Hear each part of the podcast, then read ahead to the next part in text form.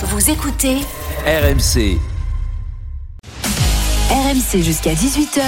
intégral tour. Christophe Cessieux. Il est 15h04, vous êtes sur RMC, vous êtes avec nous et vous êtes bien avec nous. Vous avez fini la sieste, vous allez bientôt pouvoir vous, vous réveiller. Tiens, un petit mot d'ailleurs pour, euh, pour féliciter notre ami Cyril Pinard sur euh, Twitter, qui est un compte parodique de Cyril Guimard, évidemment, et qui tous les jours me fait bien marrer. Alors tiens, aujourd'hui, les, les réflexions de Cyril Pinard, euh, qui donc euh, est une sorte de, de- de Cyril Guimard euh, version 2.0, nous dit « Oh, la belle sieste aujourd'hui sur le Tour de France 2022 !» Je peux vous dire qu'avec le bruit de la foule, j'ai du mal à m'endormir. C'est vrai, Cyril, que tu as du mal à t'endormir avec le, le bruit de la foule? Ah ben non, en tout cas, il a, il a du mal toujours à appuyer sur le bon mais, bouton. hein. oui, mais parce que euh, toi, tu parles trop fort. Ah, c'est bon, c'est moi qui parle trop fort. Ouais, donc, euh, sinon, j'arriverai quand même à m'endormir. Quoi. Ouais. Euh, on, on va, ça va roupiller comme ça pendant 107 km encore ou non? Je pense que oui, oui. Oui, je pense que oui, parce que depuis le, avant le tour et au départ du tour, on nous a vendu du vent. Mais tout ça, c'était du vent. C'est une Mais, ah, arnaque. Le problème du vent, c'est que tu. Ah oui, bah, c'est une arnaque. Alors On nous a vendu du vent et il n'y en a pas. Il n'y a pas de vent. Mais non, ça va pas durer comme ça pendant 107 km. La bagarre, elle va débuter à un moment. Il va bien Ouais, falloir 100 que les sprinters euh, lancent quelque chose quand même à un moment. Les équipes de sprinters. Non, non, non, pas les équipes de sprinters. Ils viendront se placer en tête de peloton. Mais pas les leaders 106e des, les favoris du tour voudront se placer aussi avec leur train.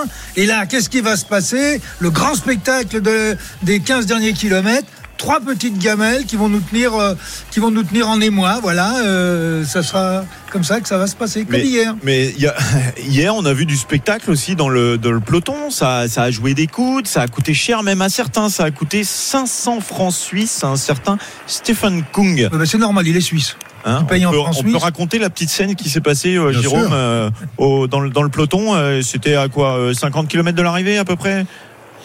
Oui, à peu près. Alors après, Arnaud avait eu un peu plus d'informations, mais c'est vrai qu'on a vu le, Suisse Stéphane Kung se, chamailler un petit peu avec un, coureur d'Education First. Alors euh, après la ligne, Arnaud pourra nous, en dire un peu plus, mais après la ligne, euh, Stéphane Kung a donné des explications. C'est vrai que euh, pour un geste comme ça, il aurait très bien pu être mis hors course. Ça n'a pas été le cas. Il a pris une amende et une pénalité en, en points UCI. Alors pour Groupama FDJ, ça devrait aller, mais on sait que cette année, les points UCI sont chers. Donc si on perd des points comme ça, euh, avec des, des erreurs et des gestes d'agacement, ça peut coûter cher à certaines équipes. Ouais, on a même cru qu'il pourrait être honoré. Il pourrait pas être déclassé. et direct- Ah, il aurait pu. Il aurait pu, ouais. Il, il aurait pu quand même. On n'a pas le droit d'aller mettre la main sur, son, sur le casque d'un autre coureur. Euh, Ils ne sont pas tapés dessus, hein, pas du tout. Mais quand même, il y a eu deux, trois petits gestes d'énervement. Euh, Arnaud, tu voulais ajouter un mot? En fait, juste, juste pour. Oui, non, juste pour préciser, euh, puisque, puisque Jérôme me lance là-dessus. euh, en fait, euh, Stéphane Kung, c'est lui qui l'explique. hein, simplement, il a, il a pris euh, la tête de, de Ruben Guerrero, il l'a secoué un petit peu, en mode regarde, regarde devant toi, parce que c'est très dangereux. Il y a beaucoup de, de coureurs au bord de la route, donc vraiment regarde devant toi. Donc en fait, la façon de lui secouer la tête, c'était de lui dire non, non, regarde pas sur le côté, fais pas n'importe quoi, regarde devant toi. Et en fait, après, les deux coureurs se sont expliqués, parce que c'est vrai que le geste était quand même un petit peu véhément, on va dire, de la part de Oui. Stéphane Kung, mais les deux coureurs se sont expliqués. Donc en l'occurrence, Stéphane Kung et, et Ruben Guerrero. Et manifestement, en tout cas, le Suisse, c'est ce qu'il disait hier euh, euh, au bus, euh, a, éteint, on va dire, l'incendie avant qu'il ne soit vraiment attisé par, par, les images. Bon, il n'y a pas de souci entre les deux coureurs, manifestement. Oui, il faut seulement dire quand même qu'il Guerrero a fini avant-dernier de l'étape à 11 minutes, parce que je crois qu'il est tombé. Ah oui, bah, il, bah, il regardait Il pas avait devant. qu'à regarder Il devant lui. regardait pas devant aussi. Qu'est-ce que tu veux? C'est comme ça. Il faut écouter le Suisse. Euh, alors, il y en a d'autres qui se sont livrés bataille dans, dans le sprint aussi. On a vu quelques coups de coude, euh, notamment entre euh, entre Jacobsen et, et Peter Sagan. Et là, en revanche, il n'y a pas eu il y a pas eu de sanction. C'était à, à la limite de, de la régularité, Jérôme? Bah, c'était, oui, à la limite, limite. Ça va qu'il n'y a, pas eu de chute, mais c'est vrai que le final était compliqué. Alors, il y a eu la grosse chute avant. Je parle de pas, il n'y a pas eu de chute vraiment dans, dans l'emballage final, mais euh, tout est parti en fait. Vous savez, quand vous êtes sprinter, vous avez une microseconde pour prendre une décision, euh, pour savoir si vous allez lancer votre sprint, passer dans le trou que vous voyez devant vous. Et puis c'est vrai que quand les poissons pilotes s'écartent, on a vu Christophe Laporte et surtout Jasper Stuyven qui s'est écarté, mais qui n'était pas à ras les balustrades. Et là, Peter Sagan, il n'avait pas, vraiment de choix. Soit il freinait pour éviter Stuyven, soit bah, il poussait un peu euh, Jacobsen. Et du coup, Jacobsen a écarté un peu le coude. Il fallait, fallait bien qu'il se fasse la place. Et euh, finalement, bon, ça a souri à Jacobsen, mais c'est c'est des choses qui se passent assez régulièrement dans, dans le sprint. Mais c'est vrai que quand vous avez les poissons pilotes qui s'écartent, ça fait un peu comme dit Cyril, des ronds-points mobiles qui reculent dans le peloton. Et voilà, il faut Ouais. réussir à trouver la bonne trajectoire. quoi. Et rond-point mobile qui peuvent euh, faire acte d'anti-jeu, même parfois, hein, pour euh, C'était bloquer. c'était le cas hier. C'était le cas hier pour toi, Cyril Oui, bah, pour moi, c'est le cas. Parce que Steven s'écarte. Enfin, il est au bout du rouleau, donc il s'écarte euh, une fois qu'il a fait son travail. Sauf que là, il ralentit euh, brutalement. Et au lieu de redescendre, comme l'a fait, il y avait un, jumbo qu'il avait fait juste avant, qui lui s'est garé complètement le long de la balustrade pour gêner personne. Lui, il reste à la hauteur où il est. Et en plus, il va, euh, il va appuyer sa trajectoire sur la gauche. Et c'est ce qui amène d'ailleurs le, contact entre, euh, entre euh, Fabio et Peter Sagan, et où là, tout aurait pu aller par terre. Même Caleb Ewan qui est derrière, euh, il prend tellement peur parce qu'il les voit par terre, il va en déchausser. Euh, donc tout le sprint a été faussé par l'équipier qu'emmenait le sprint. Et là, il doit y avoir des sanctions. À une époque, d'ailleurs, c'était sanctionné. Et, alors, quel, quel doit être le, le rôle justement du, du, du poisson pilote qui, qui se détache, qui laisse les, les sprinteurs se- Qu'est-ce qu'il doit faire no- normalement dans, dans le bah, il règlement? doit s'écarter complètement pour ne gêner personne. D'accord. Or là, Oui, il- mais quand, tu, la, quand la, la chaussée est assez étroite, euh, là, il y avait la place, là. Là, il y avait largement, largement la place. La preuve, c'est que le coureur qui s'est écarté juste avant lui l'a fait de façon tout à fait normale. Mhm. Mais là, il faut prendre des sanctions. Je suis désolé. Ouais. Faut taper sur les doigts, c'est quoi Ah ben oui, non. Bah. Attendez, si ça va par terre, imaginons un seul instant que ça va par terre et qu'il y a un mort. On fait comment? Parce qu'on se pose jamais les vraies questions. Si ça va au bout, c'est-à-dire quand je dis que ça va au bout, il y a un accident très grave. Là, si on revoit les images, on les a revues en boucle, et ce qui m'a permis d'ailleurs de faire euh, un tweet derrière, euh, après les avoir bien regardés, euh, la responsabilité, elle est pleine, elle, aura été pleine et entière pour Saïban. Patrick Lefebvre, euh, le manager de la Quick Step, dit euh, on voulait absolument faire le sprint pour Fabio Jacobsen. Malheureusement, il y a quelques cow-boys dans le peloton qui font vraiment des choses irresponsables. Ils veulent remonter leur sprinter devant, mais ils n'ont pas les jambes pour le faire. Et c'est ce qui a provoqué ces chutes. Je pense notamment au coureur d'Intermarché, hein, qui a, on l'a vu, sous la flamme rouge, euh, effectivement, euh, mis, pris, pris un risque incroyable. Bah, c'est- souvent ce qui arrive. hein. Vous faites vraiment le dernier effort pour soit replacer votre sprinter, soit le lancer. Et puis quand vous vous écartez, vous êtes un peu dans le gaz. Vous avez l'impression d'être euh, complètement au bord, de, enfin à ras les barrières. Et finalement, vous l'êtes pas. Vous êtes un peu au milieu du peloton et les coureurs passent un coup à droite, un coup à gauche. Non, c'est toujours des, des images qui font peur. Et après, voilà, comment réguler tout ça Ça, c'est un peu plus Non mais compliqué. toi tu voudrais Cyril qu'il y ait des amendes euh, comme Ah, on met on met 500 francs suisses à Stephen Kung dans un endroit où finalement c'est pas trop trop Il n'y a, euh, a dangereux. il y a aucun danger, à part le. À part, euh, le, le- le- le- le- Le geste qui le, est condamnable. le geste qu'on peut dire qui, qui peut être condamnable et encore compte tenu des explications, euh, c'est c'est pas c'est pas évident parce que on pourrait aller plus loin dans la réflexion. Vous pouvez très bien aussi chambrer un coureur. euh, l'insulter euh, jusqu'au moment où il va, il, euh, va péter les plombs.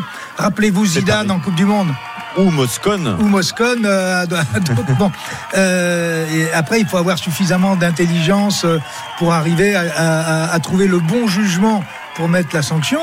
Mais là, euh, quand vous prenez euh, Simon, euh, attention, imaginons, imaginons un seul instant que Peter Sagan ait peur de passer entre les deux. Derrière, ça fait strike. hein. Parce que s'il freine, Caleb Ewan et tous ceux qui sont derrière vont au tapis.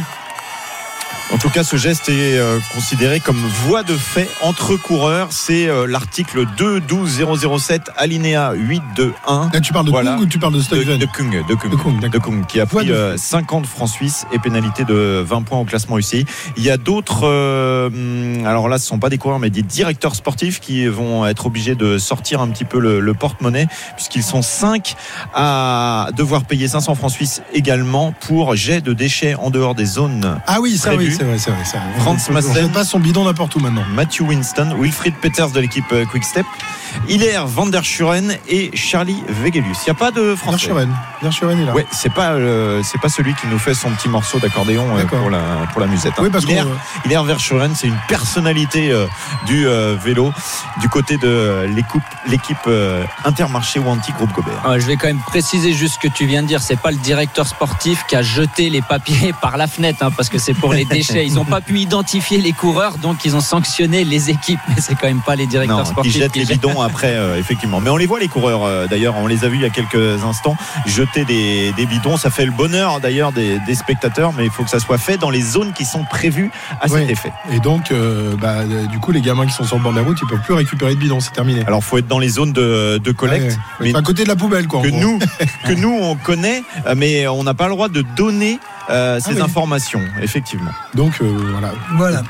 Chasser. normons, normons tout. Ne peux plus chasser le bidon, c'est terminé. Si, si, le bidon maintenant, on a, la- enfin, ils ont un peu assoupli la règle. Hein. L'UCI, rappelez-vous de Mickey Cher qui avait été disqualifié sur un Tour des Flandres, je crois, parce qu'il avait jeté un bidon à un spectateur. Maintenant, s'il y a des spectateurs, on a le droit de, de jeter les bidons à un spectateur. On n'a pas le droit de jeter les déchets donner, n'importe euh, où. par s'arrêter, lui contre. de- de- lui Ouais, donner main, main à main, c'est ça Non, non, non, le, le jeter là, par exemple, si euh, Magnus Nielsen veut jeter son bidon, il peut le jeter dans la foule, on sait qu'il va être récupéré. C'est surtout pour euh, éviter qu'il y ait des gens, des fois comme sur le pont qu'on avait hier, qui balancent le bidon par-dessus le pont et que ça termine dans l'eau.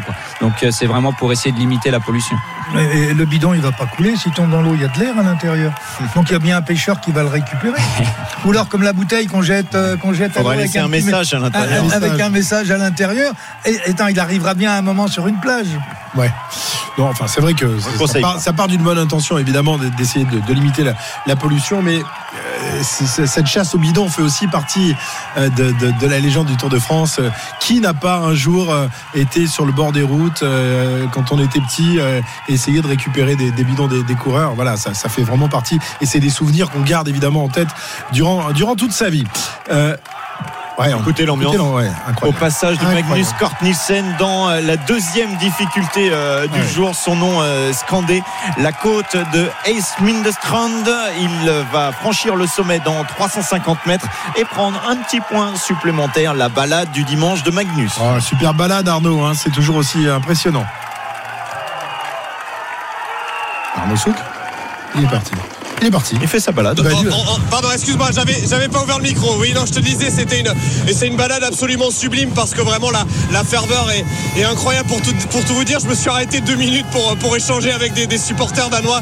Euh, là, il y a, il y a quelques instants, c'est une folie, c'est une folie. Et, et- et en plus, la balade est aussi sublime parce que euh, pour le coup, le paysage est exceptionnel. On est euh, au bord d'un, d'un bras de mer. Euh, on a, on aperçoit encore des, des bateaux un petit peu antiques, ces fameux dracars sur, sur le côté. On a le- l'air de la marée aussi euh, qui nous vient dans, le nez, l'odeur de la marée qui nous vient dans le nez. Enfin, franchement, c'est une immense réussite. Et tous ces drapeaux euh, euh, danois, eh bien, on ne les oubliera pas de sitôt sur le, Tour de France. Et on espère que peut-être on en verra en France d'ailleurs. Et on, saura les remercier de nous avoir accueillis comme ça. C'était vraiment exceptionnel. Ça n'est pas encore tout à fait fini. Voilà, su- superbe réussite. Je suis entièrement d'accord. On y reviendra tout à l'heure euh, dans, quelques instants. Superbe réussite au niveau de, la popularité, de, l'ambiance. Mais pour l'instant, un, flop au niveau de la course. hein. Il faut, bien le dire quand même. Il faut dire les choses. Ah non, hein. mais Euh, parce que euh, c'est beau le Danemark, mais c'est plat.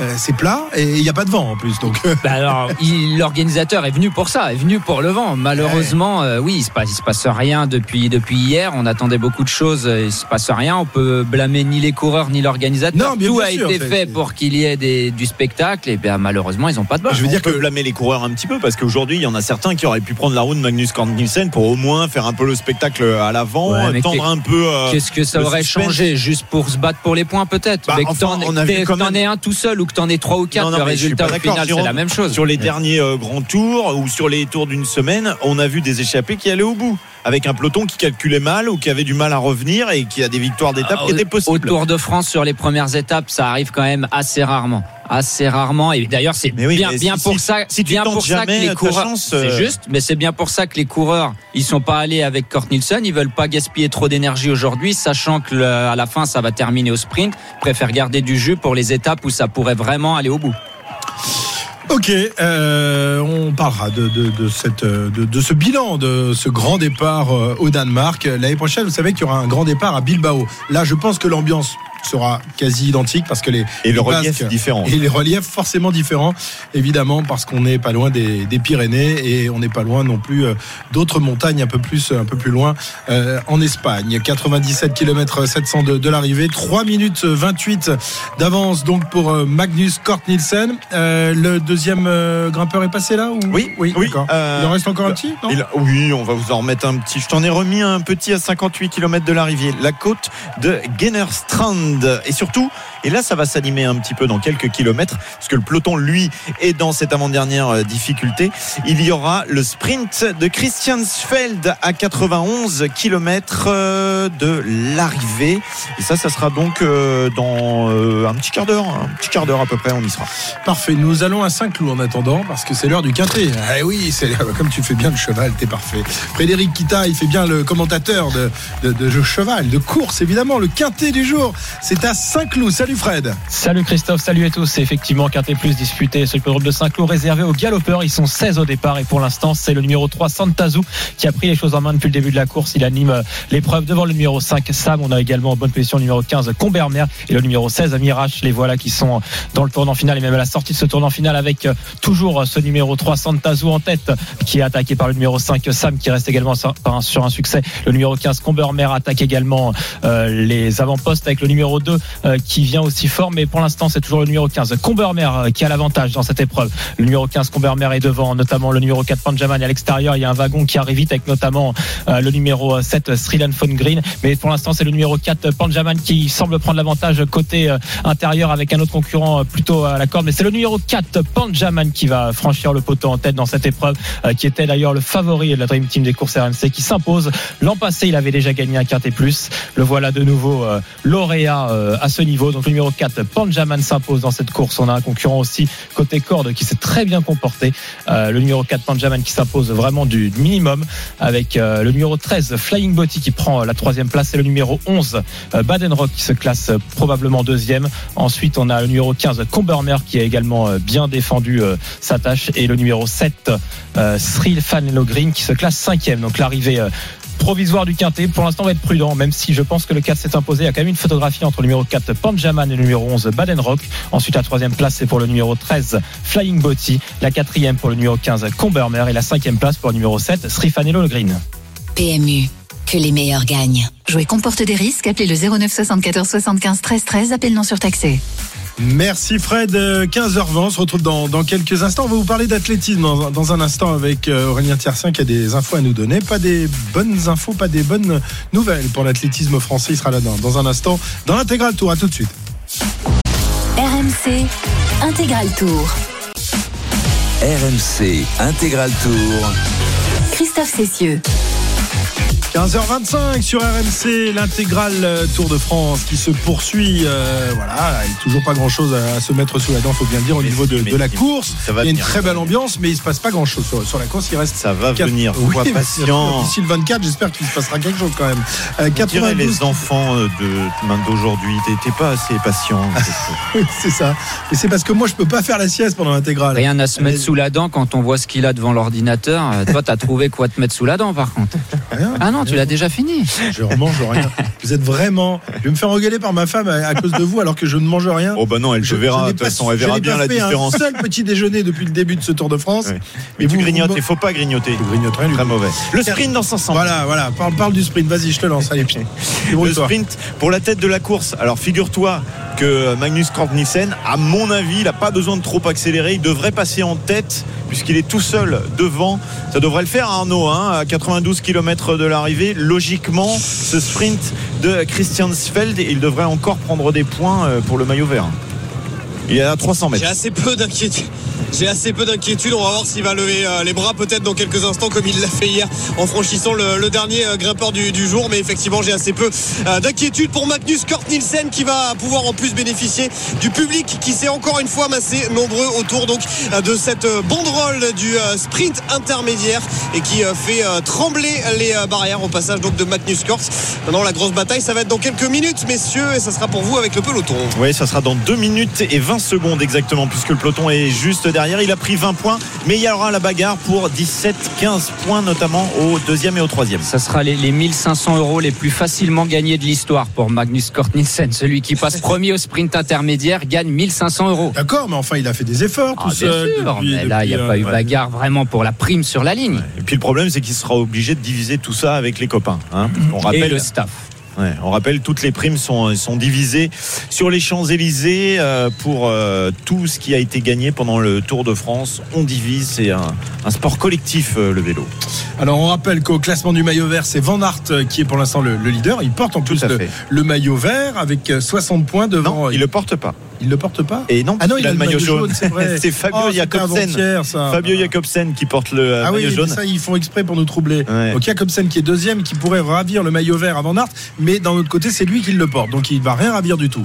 Euh, le sprint dans quelques a- instants. Et il y a aussi un maillot bleu, blanc, rouge à l'avant. C'est Sénéchal qui emmène du côté de la Quick Step. Euh, Il y a encore deux euh, étages à la fusée à Jacobsen. Ça devrait le faire tranquillement. Enfin, on va voir. Il va y avoir bagarre. Jacobsen en troisième position. Wout van Aert est en cinquième position. Caleb Ewan est dans la roue, lui, de Peter Sagan. Donc, on a quand même là, tout le monde prêt pour se lancer. C'est parti d'ailleurs avec euh, la Jumbo Visma et euh, Wood van Aert plutôt en bonne position. En deuxième position, Peter Sagan est euh, troisième alors que le maillot vert de Jacobsen est bien loin. C'est Wood van Aert peut-être qui va s'imposer. C'est parti. Wood van Aert qui va passer en premier. Voilà le maillot jaune devant Jacobsen. Sagan est peut-être que quatrième puisque Christophe Laporte qui devait être présent là pour euh, l'emmener passe peut-être en troisième. euh, Jérôme. Oui, il s'est- pas relevé Christophe Laporte, ça c'est bien joué. hein. Il grappille quelques points, il protège Van Aert. Euh, C'est vrai que Morkov a eu un peu de mal à lancer Jacobsen. Il a été enfermé un, petit peu Jacobsen. On verra. Est-ce que Morkov est pas dans un super jour ou est-ce qu'il a il a mal géré le, lancement de Jacobsen Voilà, ça donne juste quelques indications. On verra ce que ça donne à l'arrivée. Mais en tout cas, on voit que voilà, Van Aert est vraiment quand même intéressé par ce maillot vert. Et il conforte donc le maillot vert qu'il ne porte pas, euh, puisqu'il porte le maillot jaune. 77 points désormais euh, pour Van Aert avant euh, l'étape euh, et l'arrivée de, de- au sprint probablement tout à l'heure. On revoit le, le sprint au ralenti. Van Aert euh, assez impressionnant. Hein. Jacobsen qui est parti avec un, petit peu de, de retard et qui il termine deuxième tout de même. euh, Jacobsen doit être 2, Peter Sagan 3 finalement et Laporte 4. Caleb Ewan lui doit faire 5, mais ça se joue à, à peu de choses. Il y aura peut-être. Ah, c'est pas sûr. Hein. Pas sûr. bah, C'est pas sûr. Non, je pense que Sagan est quatrième. Hein. Ouais, ouais, Laporte est peut-être On deuxième. voit rien avec les vues deuxième de ou face sur les troisième. sprints, c'est compliqué. Je, je sais pas pourquoi il se il continue de, de nous montrer les arrivées d'étapes et les sprints. Vu de face, on ne voit rien, alors qu'il y a la possibilité avec des vues aériennes de voir exactement ce qui se passe ou des, des caméras sur le côté. Mais ça, c'est, je sais pas, Cyril, tu peux pas faire quelque chose, toi qui est quand même Avec tout le pouvoir que tu as, tout le oui. que tu as. Ça fait des années que je le Mais dis? pourquoi Mais pourquoi? Eh ben, c'est à eux qu'il faut poser la reste, question. reste-t-il traditionnel Plusieurs comme fois, ça? j'ai, plusieurs fois, lorsque je commente euh, euh, les, compétitions à la télévision, euh, à la production, je leur dis essayez de nous montrer le sprint en direct, mais vu de l'hélicoptère. Mais où il y a une autre solution, un 100 mètres d'athlée. Vous avez une caméra sur le côté qui, qui suit les coureurs Ah et, oui. qui, et qui nous permet de voir exactement qui passe en premier. Donc il suffit de mettre un rail sur l'arrivée avec une caméra et on peut commenter les 100 derniers mètres. Eh, voilà. voilà, c'est pour ça qu'Aurélien Tiersin ne se plante jamais lorsqu'il euh, commente sûr. un 100 Bah, mètres. sinon, il se planterait Parce comme moi a la caméra fois. de côté. Autrement, non, avec la oui. caméra de face, Aurélien, tu verrais rien. Bien. Ah là, ça a déjà, ça a déjà existé au Grand Prix de Plouet. Ah bon alors. Bah oui, mais en Bretagne, on est en avance, Cyril. Mais ça n'a pas été euh, poursuivi et c'était une idée de billetterie que vous connaissez bien. Charles Il est Biet. un breton. Bonjour Aurélien, Bonjour.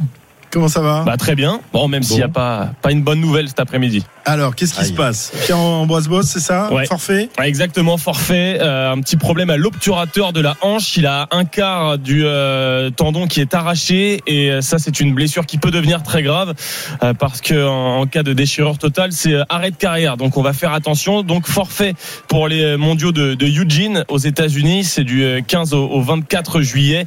Et il s'est fait très mal au meeting de Nancy hier. C'est une blessure qui traîne depuis des années, mais là hier, ça, ça a craqué et on a la réaction de, Pierre-Ambroise Boss tout à l'heure.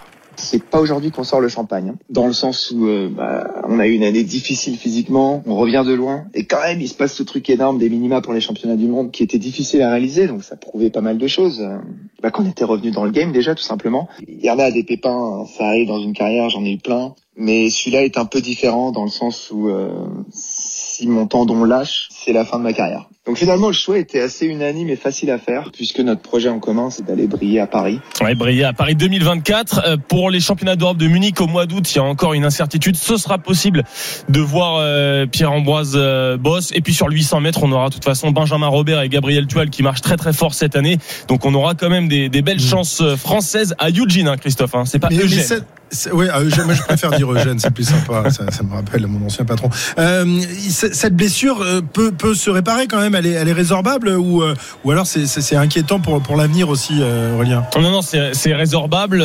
Il a passé justement un, IRM mercredi dernier pour connaître exactement le, problème. En fait, il va se faire injecter des, plaquettes de plasma, le fameux PRP, donc un, un traitement assez lourd malgré tout, mais il faut vraiment du repos sur sur plusieurs semaines pour euh, pour Pierre Ambroise. Il y a une toute petite chance quand même de le voir à Munich, voilà au mois d'août, et il prendra de toute façon aucun risque cette saison puisque le but c'est de monter en, en puissance l'année prochaine.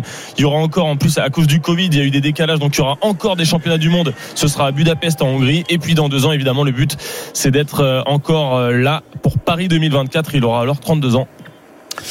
Merci Aurélien. Bonne balade à Eugène. Alors tu pars quand? Je pars le 12 euh, mercredi de la semaine suivante. Eh ben voilà. Eh ben, Ouais. L'Oregon, ça fait rêver. C'est vrai que là, c'est le Hayward Field, c'est le temple de l'athlétisme Ouais. aux États-Unis. Là, c'est Exactement. Tu vas te régaler, tu vas nous régaler et régaler les auditeurs. Merci Aurélien Tiersin. 15h33, on change de crèmerie, on part à, à nouveau euh, retrouver Eric Salio qui en a fini avec ses fraises, qui en a fini avec Federer et qui va peut-être pouvoir nous parler de tennis maintenant. Oui, ben je, veux- je veux quand même vous reparler de Federer parce que évidemment on lui a Ouais. confié le, le micro lorsqu'il était sur le cours central et il, s'est déclaré très ému d'être au milieu de ses, ses stars. Et il a dit qu'il a vécu des grandes victoires sur ce coup mais aussi des grandes défaites. Et il a dit cette phrase qui a évidemment soulevé l'enthousiasme. J'espère revenir euh, l'an prochain. Donc message d'espoir pour Federer qu'on devrait retrouver sur les cours normalement au mois de septembre ici même à Londres lors de la Lever Cup. Mais c'est vrai que c'était euh, c'était une cérémonie absolument splendide. Alors euh, tu vas me poser la question, il y avait quand même des absents, Eric hein? Oui, il y avait des Eh ben absents, oui, Eric Il y avait des absents, Il pas on là. les a notés. Les, les, ceux qui, qui ont oublié de venir, euh, André Agassi, Pete Sampras, euh, Steffi Graf aussi. Amélie Mauresmo était pas là, elle aurait pu être là. McEn- McEnroe était là McEnroe et Borg étaient là ou non? Ah oui, McEnroe était là et Borg aussi. Borg toujours aussi. On a, il prend pas, il prend pas d'âge. hein. C'est comme, c'est comme Stéphane. Edberg, c'est impressionnant la silhouette. Et puis il y avait un autre absent de marque, le- c'était le- le plus Boris grand Becker. match, le plus grand match pour toi de l'histoire de Wimbledon, c'est lequel? C'est ce la, la finale Borg McEnroe ou, euh, ou, euh, le match avec, euh, Non, avec pour moi Federer? c'est le c'est le Federer Fed- c'est le Federer euh, Nadal euh, 2008 Ouais. parce que j'étais là et que j'en avais pris plein les plein les yeux. J'étais jeune journaliste et j'étais ressorti du stade avec des étoiles. et oui, je disais je voulais faire un, un petit un petit jeu de mots mais bon, il y avait un absent aussi, c'était Boris Becker. Parce Ah oui. que le pauvre, il est, il est en prison à, à quelques kilomètres d'ici. Ah, il Euh, était en dans- prison en Angleterre. ça, Oui, il en est en Angleterre. prison à, à, à 5-6 km d'ici. Ils auraient pu lui le- mettre un, bras- un bracelet électronique et le relâcher quand même. C'est pas sympa. Ils auraient pu, mais ça ne s'est pas fait, mon cher Christophe. Donc on va euh, revenir au tennis. Tu as raison parce que les huitièmes de finale, ça y est, sont, sont vraiment partis sur les sur plusieurs cours de, du All England Club. Sur le central, un match féminin entre Watson et Niemeyer, ça nous intéresse moyen, mais bon, il y a 2-1 pour l'anglaise. Il y a une histoire drôle, c'est Ostapenko qui éprouve les pires difficultés pour battre Tatiana Maria l'allemande, 2-0 au troisième set pour Ostapenko. David Goffin, le Belge, mène une manche à zéro face à Frances Tiafo. Qu'est-ce que je dis? Une manche à zéro, il met 3 un Tiafo dans le deuxième set et puis plus tard dans la journée, Novak Djokovic et puis le choc entre euh, Carlos Alcaraz et Yannick Sinner l'italien.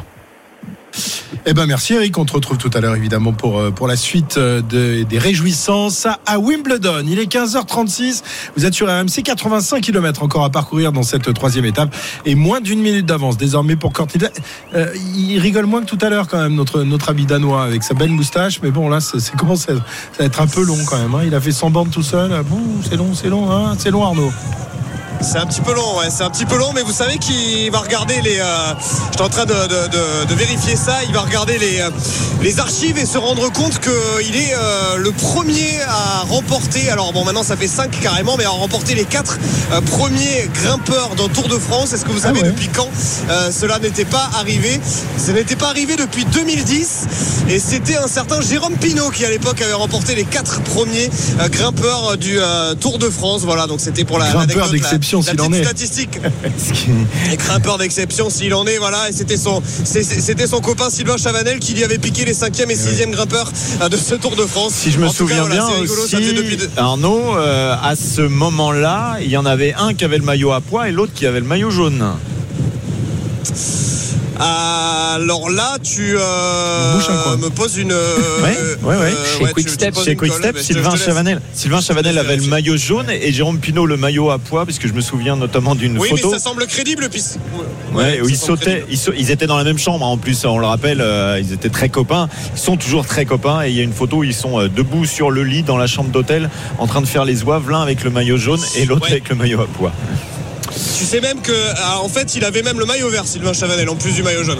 Voilà. Ah ouais, comme Ah, Wood, comme Wood van Aert. Ah voilà, bah voilà, à l'époque les Français claquaient, ils étaient porteurs de tous les maillots. Qu'est-ce que vous voulez? Les temps ont changé.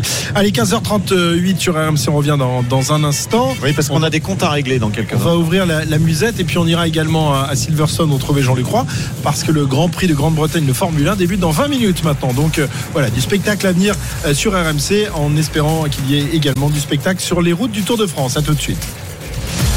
RMC Intégral Tour. RMC Intégral Tour. Christophe Cessieux. Et on se rapproche petit à petit de l'arrivée de cette troisième étape tout à l'heure à Sonderborg dans 82 km 200 maintenant.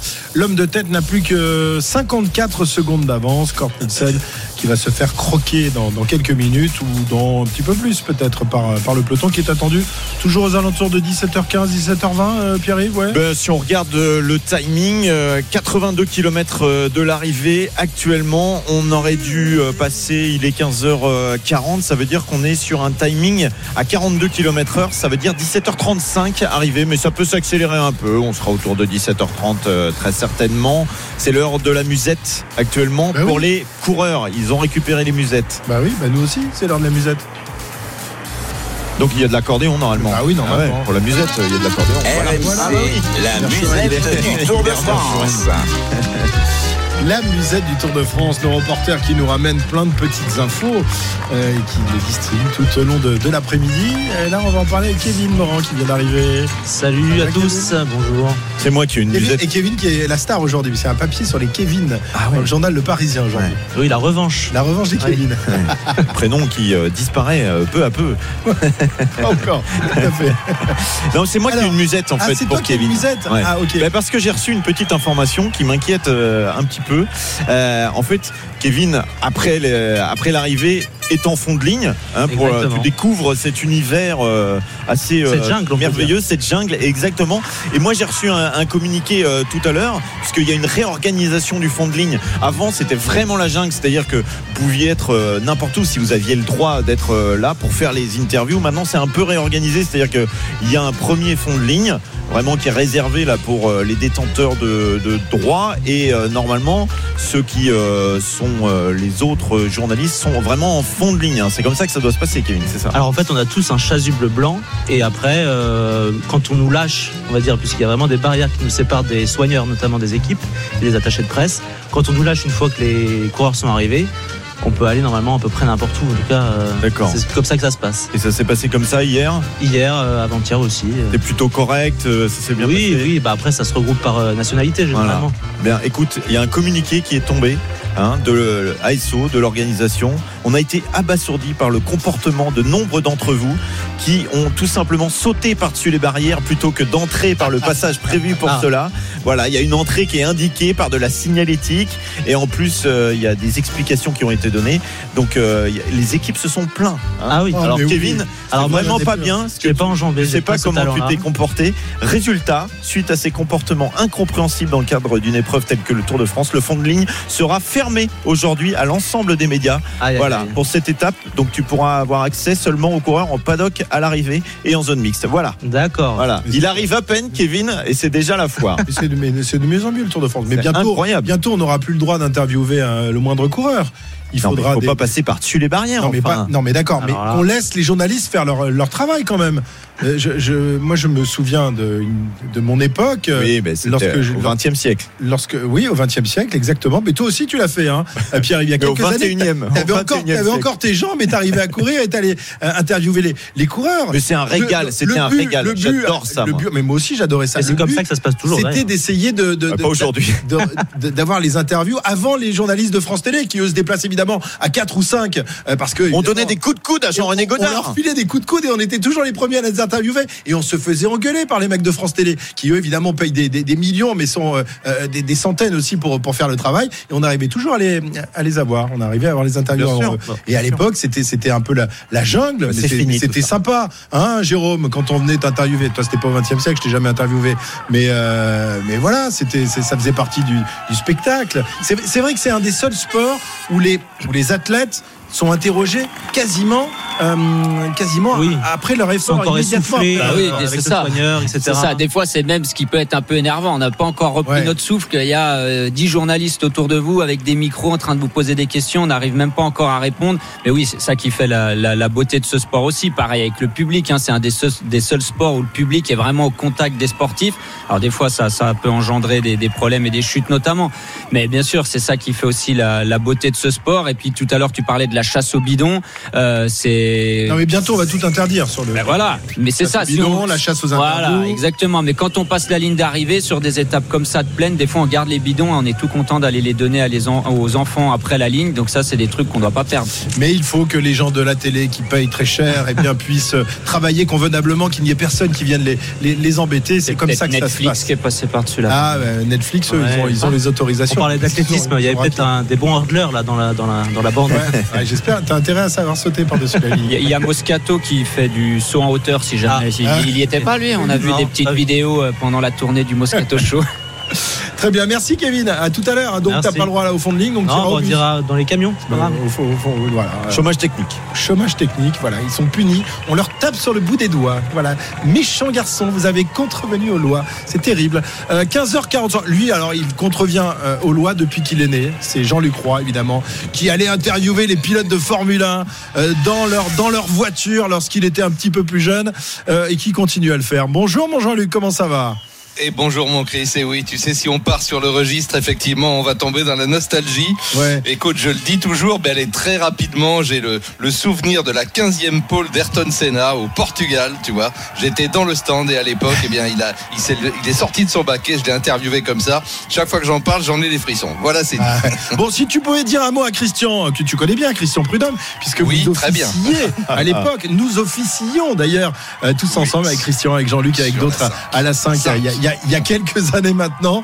Hein, ça ne nous rajeunit pas, euh, mais c'est vrai qu'aujourd'hui c'est compliqué pour les journalistes de, de- de travailler euh, euh, à l'issue des, des épreuves. Donc si tu peux en glisser un mot, parce que lui est un ancien journaliste et il sait évidemment ce Oh que oui. c'est que, que ce sais, métier. je pense que c'est pas de son fait, si tu Non, enfin, je je, sais, me permets de le dire. Voilà. Je sais bien. Alors Jean-Luc, départ du Grand Prix de Grande-Bretagne dans, dans quoi? Un petit quart d'heure maintenant, hein, c'est ça? C'est ça, oui, oui, bah effectivement, dans, dans un petit quart d'heure pour 52 tours de ce tracé long de 5 km 891, soit un peu plus de 306 km. Alors évidemment, un départ sous haute tension, je sais, tu vas me dire, tu vas encore nous le vendre très très bien.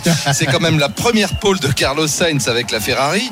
Euh, Va-t-il euh, concrétiser pour euh, avoir une première victoire en Formule 1 également? Bah, C'est ce qu'on va savoir, mais il y a Verstappen qui est à ses côtés. Max Verstappen qui a quand même une belle revanche à prendre. On rappelle qu'il s'était fait, allez, on peut le dire aujourd'hui, proprement sortir par Hamilton dans le premier tour. hein. Il avait pris 51 G d'ailleurs. Bon, et ce qu'il avait surtout choqué, c'était de voir Hamilton parader après sa, victoire, la huitième devant le public. Par parenthèse, on va battre aujourd'hui les records sur trois jours de, public en matière sportive. 400 000 personnes euh, seront venues à Silverstone sur les trois jours. C'est une marée humaine qui évidemment soutient les trois pilotes. Ils ont la chance d'en avoir trois et très bien placés. Lewis Hamilton qui partira cinquième, Lando Norris qui partira sixième et George Russell huitième. Ouais. Ah, C'est un vrai renouveau quand même pour, pour la Formule 1. On en parle de- de- depuis euh, de longs mois. Euh, Il y a eu cette saison extraordinaire la, la saison dernière, Jean-Luc. Euh, Il y a eu aussi évidemment ce, ce coup d'accélérateur, ce coup de projecteur donné à la Formule 1 par, par Netflix, qui on, on en parlait tout à l'heure, était aussi présent sur le Tour de France et qui évidemment intéresse beaucoup les, les, les- organisateurs parce que vu les résultats que ça a donné pour la F1, tout le monde espère que ça va faire la même chose pour les autres sports. Mais c'est vrai que ça, ça a quand même une influence. Alors peut-être pas pour les passionnés, pour ceux qui, qui connaissent tous des, des moteurs comme toi par exemple, mais pour le grand public, ça a été quand même un truc extraordinaire. Ça, et on en voit les résultats aussi en Angleterre aujourd'hui. Ben, c'est une évidence et tu sais pour le faire en raccourci c'est l'illustration de ce dont tu parlais. Puisqu'on interdit de plus en plus aux journalistes de faire leur travail parce que journaliste c'est quand même le fait d'aller rencontrer les acteurs et d'essayer ensuite d'en faire profiter ses lecteurs ses auditeurs ses téléspectateurs. Bon ben maintenant on, on codifie tout ça parce que soi-disant il y a trop de monde. Enfin peu importe, peu importe c'est l'époque. On va pas on va pas pleurer là-dessus. Donc on trouve un moyen un peu artificiel évidemment soi-disant de pénétrer dans l'intimité de ces acteurs alors que tout ça est écrit Netflix par exemple le, le- autant la première édition j'ai adhéré j'ai trouvé ça vraiment très Ouais. intéressant et, et la majorité des passionnés aussi. Maintenant c'est du show c'est un show télévisé qui est écrit avec les bons les gentils les méchants les moyens. Euh, voilà donc faut des coups de gueule faut du cinéma.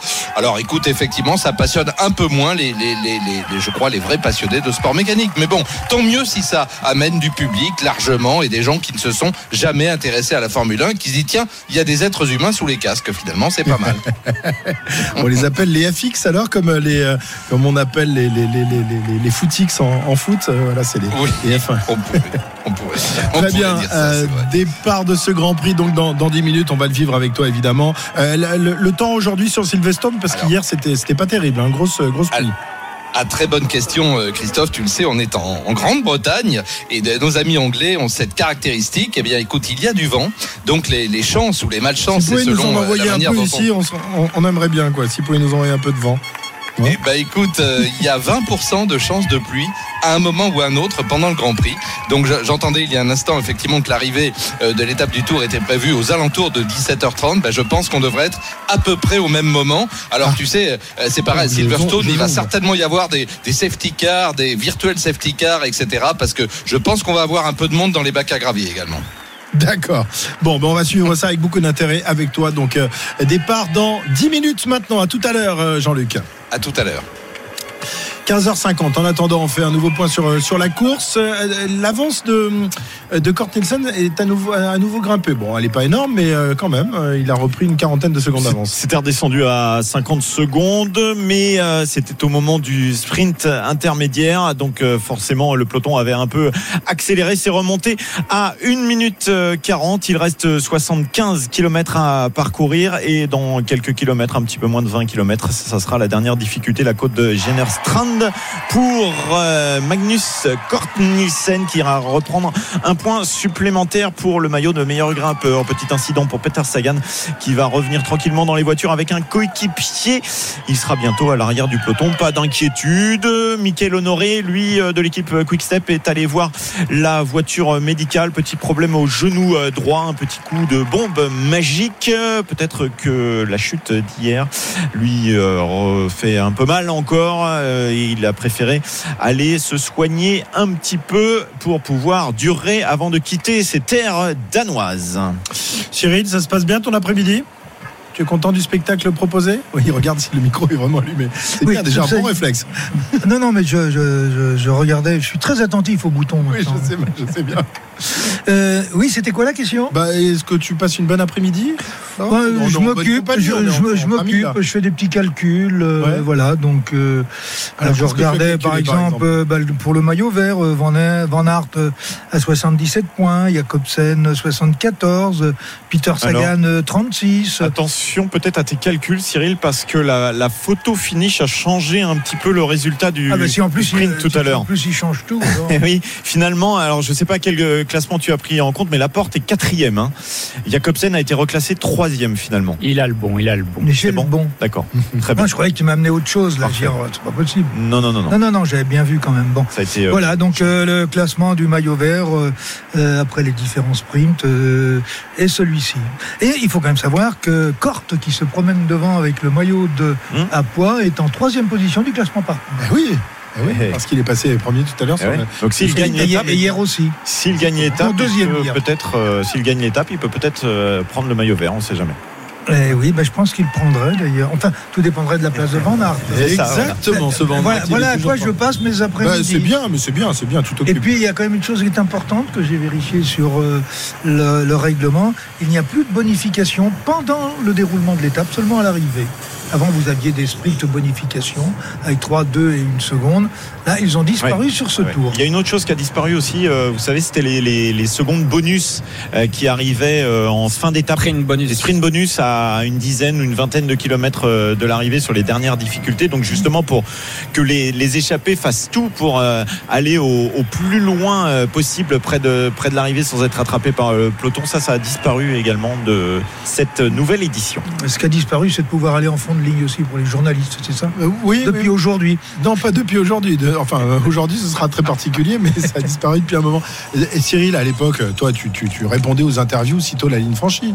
Il faut dire qu'il y avait moins de journalistes aussi à l'époque, quand même. hein. Oui, mais je crois que c'est plus dans le, c'est plus dans l'esprit que c'est malsain aujourd'hui. Mais nous, au contraire, euh, euh, quand un journaliste, quand, quand on commençait à ne plus voir de journalistes, on commençait à se dire, ça veut dire qu'on marche plus du tout, quoi.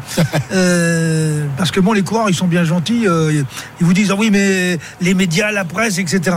Vous savez, le pire, quand c'est quand il y en a plus. Parce qu'en fait, on fait ce métier-là pour être reconnu. On fait ce métier-là euh, aussi pour euh, avoir les médias qui vont, transmettre euh, vos propres émotions, qui vont transmettre vos résultats, qui vont transmettre la compétition en tant que telle.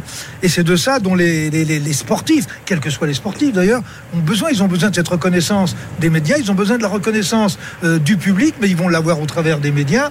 Maintenant, effectivement, c'est quand même plus difficile, mais il faudrait que les coureurs arrêtent de se plaindre parce qu'ils sont essoufflés après la ligne d'arrivée. quoi.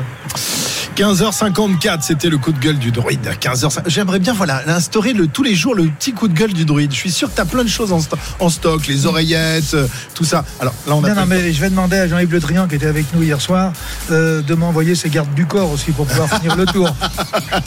15h54 sur RMC dans un instant euh, le départ du Grand Prix de Grande-Bretagne de Formule 1 à suivre avec Jean-Luc Roy et avec Denis Chevrier on sera également à Wimbledon et ici euh, sur les routes du Tour pour le final de cette troisième étape à tout à l'heure RMC jusqu'à 18h. Intégral Tour.